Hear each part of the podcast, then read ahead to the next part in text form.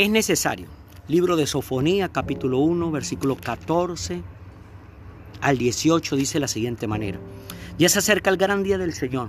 A toda prisa se acerca. El estruendo del día del Señor será amargo y, un, y aún el más valiente gritará.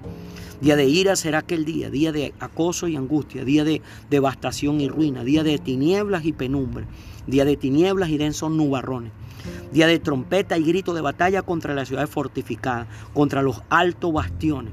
De tal manera acosaré a los hombres que andarán como ciegos, porque pecaron contra el Señor. Su sangre será derramada como polvo y sus entrañas como estiércol. No los pondrán librar ni su plata ni su oro. En el día de la ira del Señor, en el fuego de su celo, será toda la tierra consumida. En un instante reducirá a la nada a todos los habitantes de la tierra capítulo 2 de Sofonía, versículo 3 dice, busquen al Señor. Todos los humildes de la tierra, los que han puesto en práctica sus normas, busquen la justicia, busquen la humildad, tal vez encontrarán refugio en el día de la ira del Señor. Amén. Hoy queremos compartir con ustedes esta reflexión para el día de hoy que hemos llamado necesario. Muchas veces nosotros no entendemos la importancia que tiene que nos toque atravesar por situaciones y circunstancias incómodas, duras, duras dolorosas. Eh, eh, situaciones que nadie las quiere vivir, las quiere atravesar, pero son necesarias. Aquí vemos en este libro de Sofonía cómo nos habla del gran día del Señor. Y pareciera que el gran día del Señor fuera todo agradable, todo cómodo, todo bendición, toda abundancia, pero aquí nos describe que no, que ese gran día del Señor se acerca y dice que se acerca como estruendo, que será amargo y será un día donde aún el más valiente gritará. ¿Gritará de qué? Gritará de dolor. Será un día de ira aquel día día de acoso, de angustia, día de devastación, de ruina, de tiniebla, de penumbra, día de tiniebla y denso nubarrones. ¿A quién le agrada eso? ¿Quién espera eso? ¿Quién anhela eso? Absolutamente nadie. Dice, de tal manera acosaré a los hombres, dice la palabra, que andarán como ciegos. Porque pecaron contra el Señor. O sea, dice la razón por la cual va a venir ese día de dolor, de sufrimiento. ¿Qué pasa con eso? Desobedecieron lo que Dios decía. Dice, que su sangre será derramada como polvo y sus entrañas será como estiércol. Dice aquí que no lo podrá librar ni su plata ni su oro. Hermano, hermana, amigo, amiga que en este momento tiene este material hoy en día por causa del crecimiento económico y financiero, por causa de que el ser humano ha convertido al oro, a la plata, o sea, la finanza y la economía en su Dios, le han dado la espalda y no le dan tiempo al Dios verdadero, al Dios que es dueño de todas esas cosas. Dice, en el día de la ira del Señor, en el fuego de su celo, será toda la tierra, ojo, toda la tierra consumida. En un instante reducirá a la nada a todos los habitantes de la tierra. Cuando tú escuchas todas esas cosas, ¿quién quiere eso? Uno dice, sape gato, el Señor reprende al diablo. Yo no quiero eso, pero aquí dice que es necesario. Porque mira hoy en día cómo, por ejemplo, está pasando esta cuestión con el COVID-19, con esta pandemia mundial. Algo que no está atacando solamente un país, está atacando una región, no, está atacando el mundo entero.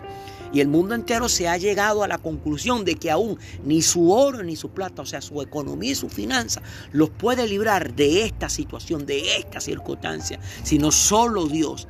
Pero en el capítulo 2 del versículo 3 del libro de Sofonía dice, busquen al Señor. Ahora la pregunta es, ¿dónde nosotros debemos buscar al Señor? En ese día de ira donde tendremos ese dolor, ese sufrimiento, esa angustia, donde aún ni el oro ni la plata nos podrá librar de esa situación y de esa circunstancia. Busquen al Señor todos los humildes de la tierra. Hermano, hermana, algo que hoy en día se ha perdido es la humildad. La humildad de reconocer de que Dios es el dueño de todo, de que sin Dios no podemos conseguir o alcanzar las cosas, de que sin Dios no podemos salir de esas situaciones, de situaciones de dolor, de sufrimiento, de angustia, de penurias.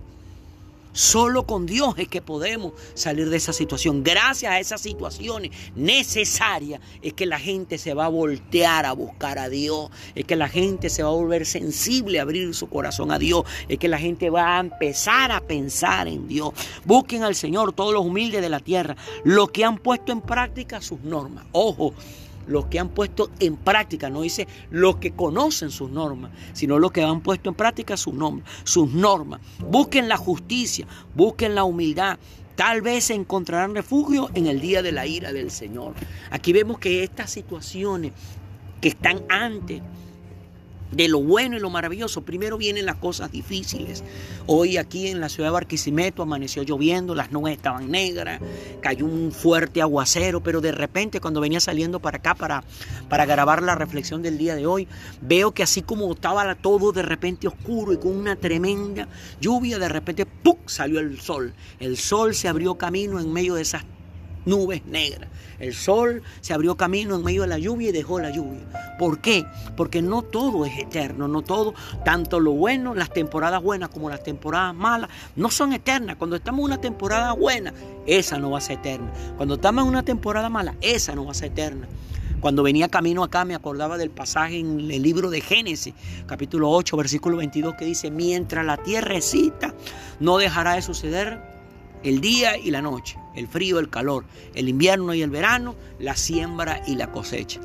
El, contexto en el cual se encuentra ese versículo del capítulo 8 del libro de Génesis se encuentra en el momento donde Dios trae el diluvio para terminar con la tierra, ya que la maldad del ser humano se había extendido demasiado que Dios decide terminar con esa raza. Pero en medio de esa humanidad perdida, en medio de esa humanidad que le había dado la espalda, Dios se encuentra con un hombre llamado Noé, que había mostrado que tenía temor de él. Entonces Dios le da las indicaciones a Noé de que construya un arca para salvar a todos los que iban a estar en el momento donde él iba a desaltar el juicio sobre la tierra. Pero Dios salva a Noé con su esposa, sus hijos y las esposas de sus hijos. Son ocho personas en total. Pero debieron haberse salvado más personas. Pero ¿por qué razón no se salvaron? Porque no aceptaron el mensaje. Por más de 120 años Noé estuvo anunciando que Dios había tomado la decisión de acabar con el mundo por causa de su maldad. Pero el mundo no quiso oír el mensaje de Dios en la boca de Noé. El mundo no prestó atención a las señales. El mundo no abrió su corazón a Dios a través de todas esas situaciones difíciles. Amigo, amiga, hermano, hermana que tienes material en tu mano. Es necesario esas situaciones en tu vida, en mi vida. Situaciones de necesidad económica y financiera. Situaciones de, de la salud. Situaciones de dentro del hogar.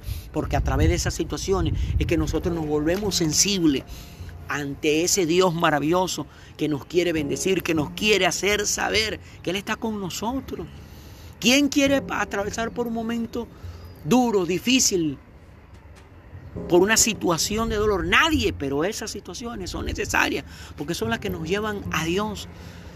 En estos días leía la historia de un hombre que era dueño de uno de los bancos más importantes en la isla de Cuba, cuando los tiempos del presidente Batista. Pero de repente cayó la revolución cubana, llegó Fidel Castro con su gente y estableció lo que era la revolución, el comunismo allá en la isla de Cuba. Y este hombre en cuestión de un mes, de la noche a la mañana, se queda sin nada. Un día cuando va llegando a su banco para abrirlo como lo hacía cada día, de repente se consigue con que la revolución cubana le había expropiado su banco. Y de la noche a la mañana este hombre se queda sin nada. Su patrimonio familiar que le costó tantos años levantar de la noche a la mañana, se ve que no lo perdió. O sea, de la noche a la mañana vio que se quedó absolutamente con nada. Pero este hombre buscó de Dios, un hombre que tenía conocimiento de Dios y esta situación lo llevó a aferrarse más a Dios. Y este hombre empezó a trabajar y a esforzarse, a esforzarse, a encontrar la manera de cómo volver a salir adelante. Y este hombre volvió a levantar su banco, volvió a levantar su economía. Inclusive, no solamente levantó un banco dentro de la isla de Cuba, levantó sede fuera de la isla de Cuba. Tuvo la oportunidad de hacer negocios fuera de la isla de Cuba. Pero ¿qué lo llevó a expandir su negocio? La situación que le tocó vivir allí.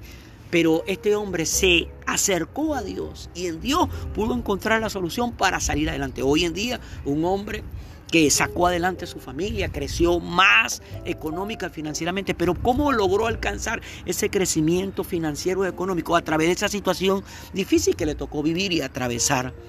Los psicólogos hablan, hablan mucho de que cuando una persona se encuentra frente a un problema, a un obstáculo, tiene dos maneras de pensar. Uno, no puedo. Dos, ¿cómo lo hago? Ellos dicen que cuando inmediatamente viene el pensamiento de no puedo, ellos dicen que el cerebro se cierra. No llegan las ideas.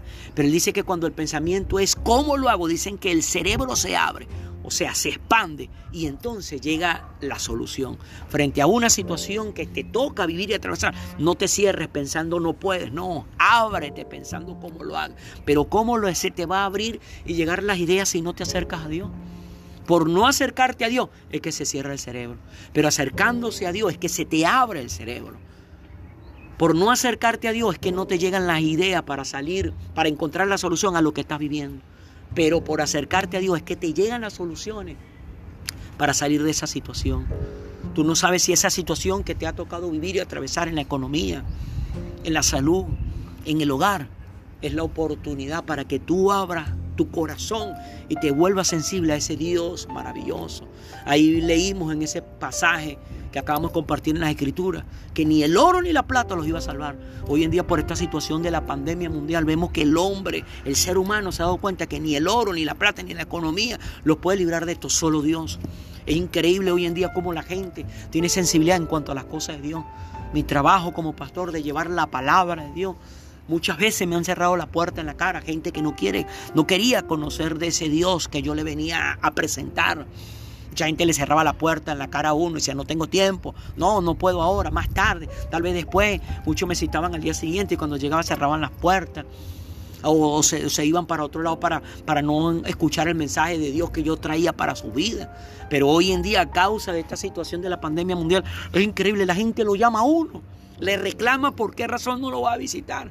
Ahora, ¿qué llevó a esto? Ahora, esa situación en cuanto a la salud. Tal vez tú en este momento que tienes este material en tus manos, tienes algún ser querido, un ser amado que está pasando por alguna situación económica, financiera, una situación de salud, una situación en su hogar, su matrimonio, relación con su pareja o con algún miembro de su casa, sus hijos. No le debes orar a Dios, Señor, quítale eso. No, no, no. Señor, si esto es necesario, permítelo para que esta persona que es importante para mí se vuelva sensible a ti, a tu palabra, a tu presencia, a tu amor, a tu misericordia. Porque siempre hay que tener en cuenta esto. Siempre será más grande el amor de Dios que el juicio de Dios.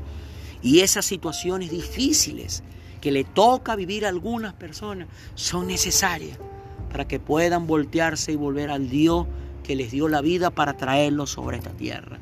Es necesario esas situaciones en economía. Es necesario esas situaciones en la salud. Es necesario esas situaciones en el hogar. ¿Para qué? Para voltearnos al Dios que nos dio la vida. Al Dios que tiene el poder de ayudarnos a salir y superar esa situación, esa circunstancia que nos tocó vivir. Amén. Bueno, mi hermano, este era el material que hoy queríamos compartir y colocar en los corazones de cada uno de ustedes. Les recalco, es necesario. Todas las situaciones difíciles el preámbulo al milagro de Dios son las dificultades. Ojo, quiero repetir eso. El preámbulo a un milagro son las dificultades. Así que en esas dificultades, siéntate, reflexiona, acércate a Dios y entiende que ese es el preámbulo para el milagro que Dios tiene para ti. Amén. Dios me le bendiga, Dios me le guarde.